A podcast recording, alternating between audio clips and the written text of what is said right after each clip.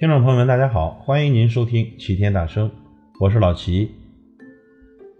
无言是一种境界，好辩是一种执着。我们有时候因为太多的争辩而失去了内心的平静。想想看，其实争辩会有什么结果呢？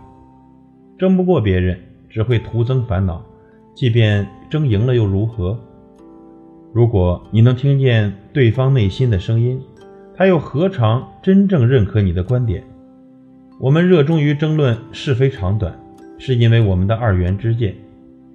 这些知见来自我执，以自我为中心，以自我为标准。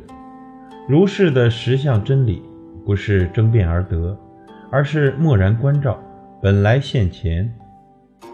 所以佛祖拈花，迦叶微笑，言语道断，以心印心，当下相切。一切语言本是细论，直向而求，谬以千里。所以无争三位最为第一，是非以不变为解脱。学会无争，才能安住内心的平静；懂得沉默，才能体悟空性的智慧。所谓止语。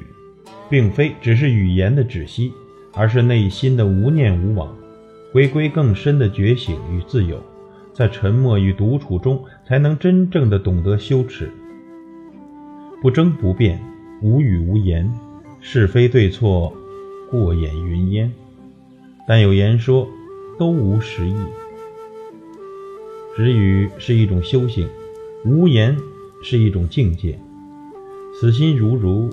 默然欢喜，感谢您的收听，我是老齐，再会。